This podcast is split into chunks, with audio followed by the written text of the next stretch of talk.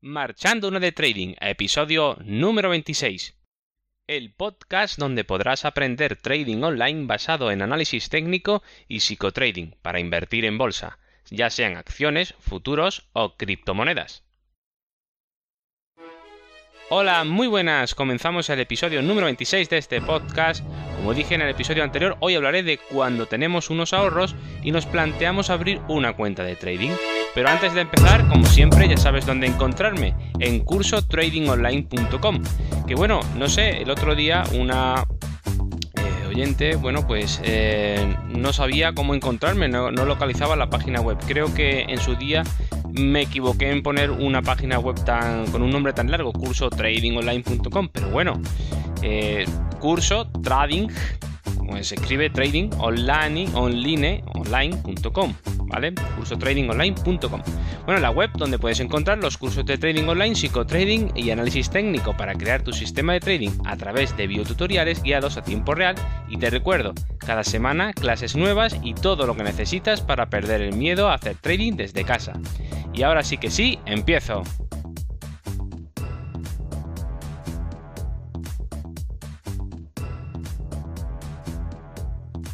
Bueno, la pregunta de hoy, la pregunta de hoy es, eh, sería, ¿abro una cuenta de trading con mis ahorros? Bueno, pues lo primero que tenemos que tener muy claro es nuestra situación económica actual. Para ello, tenemos que hacer un análisis que constará básicamente en saber cuánto sale de nuestro bolsillo cada mes y cuánto entra cada mes. Y si, y si tanto nuestros ingresos como gastos fluctuaran mucho de un mes a otro, por nuestra situación laboral, etcétera, pues deberíamos de hacer el análisis en base al año y no al mes. Pero bueno, aquí en este, en este episodio lo vamos a hacer como eh, básicamente se suele hacer la gran mayoría, que es eh, mes a mes, porque normalmente solemos tener unos ingresos más o menos periódicos parecidos. Pero bueno, si no es tu caso, ya sabes que lo suyo es que hagas el análisis que vamos a, recomendar, que voy a recomendar en este podcast, pues que lo hagas eh, en, en visión de un año. Es decir, cuánto sale cada año de mi bolsillo y cuánto entra a nuestro bolsillo cada año, ¿vale? Esto es así de simple, ¿vale? Pero a partir de aquí podemos complicarlo todo lo que queramos. Pero recuerda, menos es más. Y en cuestión de analizar datos, mucho más si cabe porque siempre vamos a tener la cabeza mucho más libre de paja, ¿vale? Para poder tomar decisiones y pensar bien. Hay que reducir todos los problemas eh, como en matemáticas, reducirlo al absurdo, ¿vale? Lo máximo que se pueda, para de a partir de ahí, pues comprender eh, el global, ¿vale? El conjunto. Bueno, pues siguiendo esto, vamos a seguir contestando a la pregunta de una cuenta de trading con mis ahorros de la siguiente manera. Saber cuánto sale ¿Y cuánto entra en mi bolsillo? Bueno, pues para saber eso, todo se basa en que tenemos que hacer un análisis de nuestra economía personal, ¿vale? Para los suscriptores de la página web, curso tradingonline.com, pues bueno, eh, la escaleta estará abierta y también estará eh, allí en la página web abierta eh, para que podáis, eh, tendréis un enlace al mapa mental de todo lo que os estoy diciendo, ¿vale? Pero de todos modos, si no lo tenéis, pues podéis coger apuntes y hacer el estudio tal y como os lo voy a, a plantear, si es que así lo deseáis y lo veis conveniente. Bueno, pues para saber cuánto sale y cuánto entra en mi bolsillo, ¿vale? Porque al final eso es como tenemos que hacerlo, de una manera sencilla, ¿Vale? La economía hay que basarla, como digo, reduciéndolo al absurdo. No podemos complicarnos en grandes teorías, etcétera. No, no. Al final, la gente que sabe eh, que sabe llevar cuentas y sabe llevar sus empresas y sabe, sabe de llevar sus finanzas personales, al final puede hacer todos, puede complicar la recepción y cotejo de datos de la, de la forma más compleja que quiera y detallada que quiera. Pero al final se tiene que resumir en un balance muy claro entre lo que entra a su bolsillo y lo que sale de su bolsillo. Y eso, con esa, con eso, con esa simple resta o diferencia, se toman las mejores decisiones posibles en economía, ¿vale? Entonces, nosotros vamos a hacer lo mismo. Vamos a ir a lo básico. Entonces, ¿cómo hacemos este análisis de economía personal? Bueno, pues primero tenemos que tener hay dos vías, ¿vale? Dos vías, que sería la vía de ingresos y la vía de gastos. ¿Vale? Ahora vamos a abrir el apartado, si hubiera una llavecita en vías de ingresos, vamos a entrar en este apartado. Dentro de vía de ingresos, ¿cómo podemos tener ingresos? Las vías de ingresos disponibles actuales y normales del 99% de la población. Bueno, pues es o porque tú seas un trabajador o porque seas un autoempleado, por ejemplo, un autónomo, freelance, como tú quieras, uno que te dediques por tu cuenta, o que seas un empresario, o poseas una empresa que te genere ingresos, o que seas dueño o propietario y recibas rendimientos, ¿vale? Pues a su vez de inmuebles, de capital, rendimientos de royalties o de derechos. Como ves, en esto se resume básicamente todos los ingresos que puede tener una persona a día de hoy, básicamente. Puede que se me escape alguno y hay alguno por ahí que yo no haya puesto, pero aquí podríamos resumir el 99%, casi estoy seguro, de, los mortales, ¿no? Dentro de la vía de ingresos, evidentemente, eh, tu caso puede ser cualquier de ellos o una combinación de ambos. Por ejemplo, tú puedes ser trabajador y aparte también puedes ser dueño o propietario de un inmueble que tienes en alquiler y que también te renta, te da rendimientos y todo eso te genera unos ingresos, ¿vale? O puedes que solo seas trabajador y tengas un salario miserable y estés intentando buscar otras vías de ingresos como puede ser el de hacer trading, que sería eh, rendimientos de capital. ¿vale? Tienes el dueño de un dinero, de un capital, que lo pones a trabajar y quieres sacar una rentabilidad. Claro, si os fijáis, eh, vamos de, de, la gran masa, que somos la gran mayoría, que somos trabajadores. Luego somos también la gran masa que estaría los autónomos o freelance. después, pero serían, estos serían menos que los trabajadores. ¿vale? Si, por ejemplo, de trabajadores hay un 100%, hay un, podríamos decir, un 90% de la población, un 80%. Después habría un, 20, del 20 restante, podríamos decir que a lo mejor el 10 o el 15% podrían ser, o incluso 19, 18% podría ser gente que se autoemplea o es autónomo. Después de ahí pues no sé si estoy, estoy haciendo las así de cálculos de cabeza, no, no estoy, no, son cifras que yo he tomado oficiales. Lo único que quiero decir es que evidentemente la base de la pirámide siempre son los trabajadores, después por encima de los trabajadores es la gente que, esos trabajadores que se emancipan y intentan buscarse la vida por ellos mismos, los autoempleados, autónomos, freelance. Después de eso serían las empresas que son los que contratan a tanto a autónomos, a autoempleados como a trabajadores y a través de ellos pues fluye eh, vías de ingresos hacia los propietarios de esas empresas y después estarían los dueños propietarios por rendimiento de inmuebles, capital, royalties y derechos que serían los que estarían un poco más arriba de la pirámide porque ya ellos no tienen que poner eh, una, el trabajo, su tiempo para poder recibir eh, estos derechos, estos royalties o, este, mm, estos, estas vías de ingresos. Se, se, reducen un montón. Aunque esto es entre comillas, porque claro, imaginad que una persona que tenga un inmueble o tenga varios inmuebles, pues tendrá que gestionarlo de alguna forma, ¿vale? Pero bueno, más o menos por ahí un poco el asunto. ¿Vale? Yo creo que se nos queda un poco lo que es el marco de la vía de ingresos, se nos queda un poco claro, ¿vale? Dicho esto, así en lenguaje llano, pues ya hemos entendido lo que es la vía de ingresos.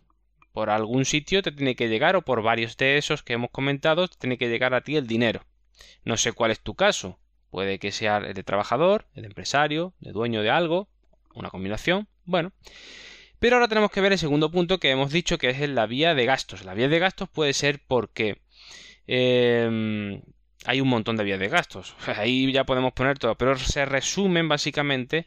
Yo lo he clasificado, pues bueno, tenemos gastos. El, la gran mayoría de las personas tenemos gastos en hogar, familia, alimentación. En un segundo punto he puesto créditos personales. Tenemos créditos personales por cualquier cosa, la compra de algún producto, etcétera. Tenemos hipotecas personales, por ejemplo, porque hemos comprado un bien inmueble, un piso, una casa, un terreno, en el que tenemos que vivir Eh, un cuarto punto que sería los bienes de lujo o necesidad. Por ejemplo, pues sí, también podemos tener un gasto de, por ejemplo, un bien de lujo podría ser un, una moto que me gusta tener eh, para darme una vueltecita, pues los fines de semana con mi novia, por decir algo. Bueno, pues eso es un bien de lujo, entre comillas, porque realmente necesidad no la tengo. Es una necesidad creada porque quiero disfrutar de ese tipo de, lujo, ¿no? El darme una vuelta en, moto con mi novia. Y ahí podría entrar también, pues bueno, joyas, otras cosas, ¿no?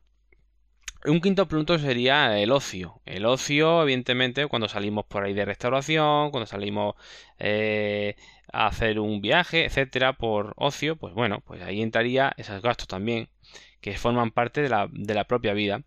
Y un sexto punto, no sé si este encaja dentro de los gastos de tu eh, mentalidad, pero sería muy importante, que sería el ahorro. El ahorro debe de ser una vía de gasto muy importante si queremos que tener unas finanzas personales saneadas. Si tú incluyes en este apartado eh, los ahorros en vías de gastos, pues vas por buen camino. Es que muy probablemente tengas saneadas tus finanzas personales o estés camino de ello.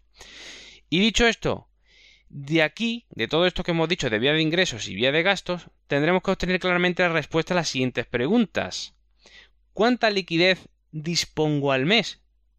¿O ¿Y cuánto gasto soporto al mes? Tendremos esa diferencia que hemos dicho al principio entre lo que ingreso y lo que gasto y esa diferencia, esas dos cifras, con esas dos cifras obtendremos un resultado que nos dará y nos dirá mucho si podemos o no podemos abrir una cuenta de trading. Pero sigamos. Porque no nos basta con esto, porque tenemos que hacernos una pregunta. ¿Soy una persona con finanzas persaneadas? ¿Soy una persona con finanzas saneadas?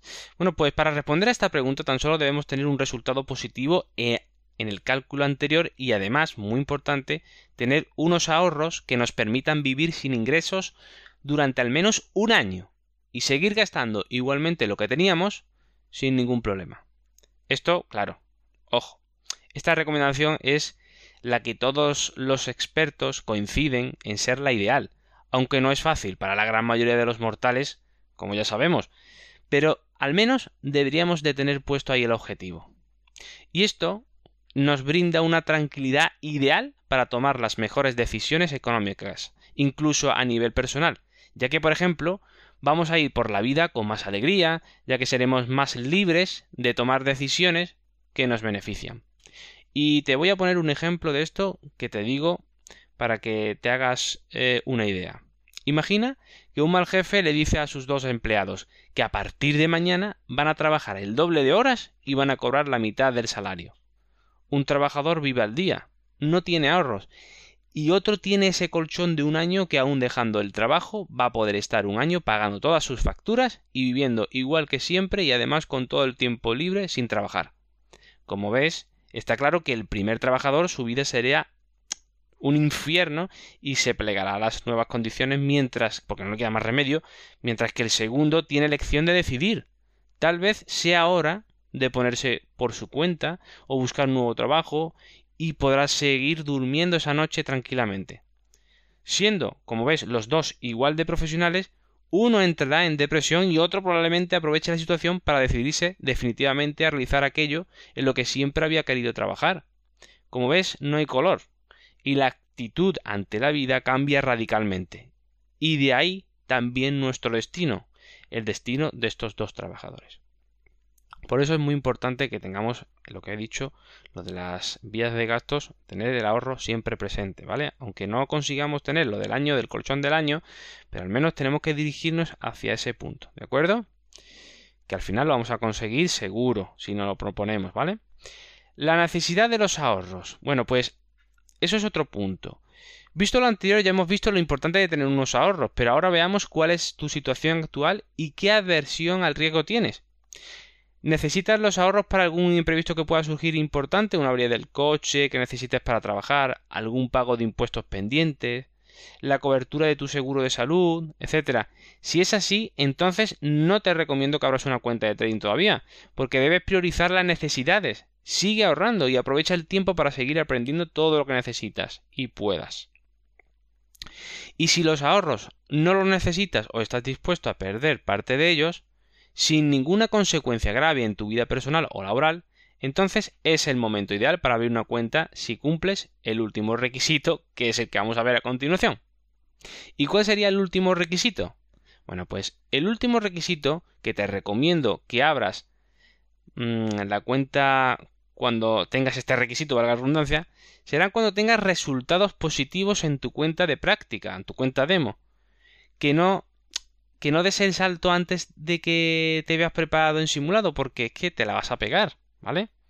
Y eso siempre lo explico en el curso que podrás encontrar en cursotradingonline.com.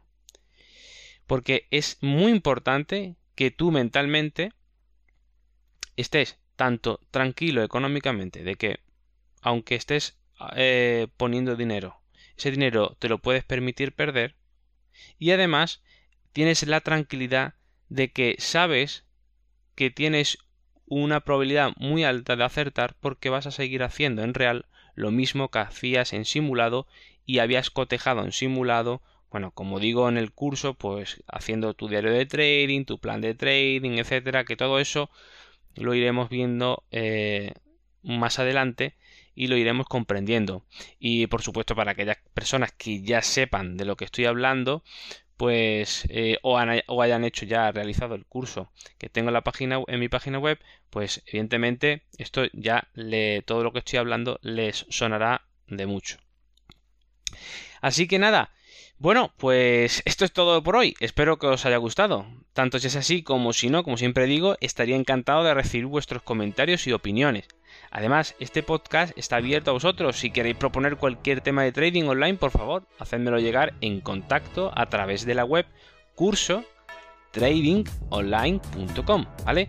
Para aquellos, porque veo que algunas personas no, terminan de, de, escribirlo bien, es curso, es como en español, eh, trading, que se escribe, eh, lo digo en español, que es trading, ¿vale? Trading, T-R-A-D-I-N-G,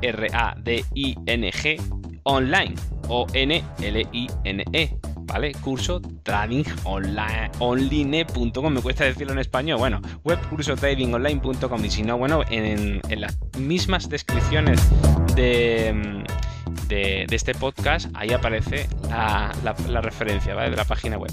Y nada, recuerda que la escaleta del programa está abierta a todos los alumnos de la web y para finalizar, si te ha gustado o te ha podido ayudar un poquito este episodio, te agradecería mucho, muchísimo una valoración 5 estrellas en iTunes o un me gusta en iBox o sígueme en Spotify. Así más personas como tú podrán conocerme. Nos vemos en el próximo episodio donde hablaré de qué es el corto plazo y largo plazo en trading. Así que sin más, un fuerte abrazo, que tengáis un muy buen día y nos vemos en el próximo episodio aprendiendo un poco más de trading online.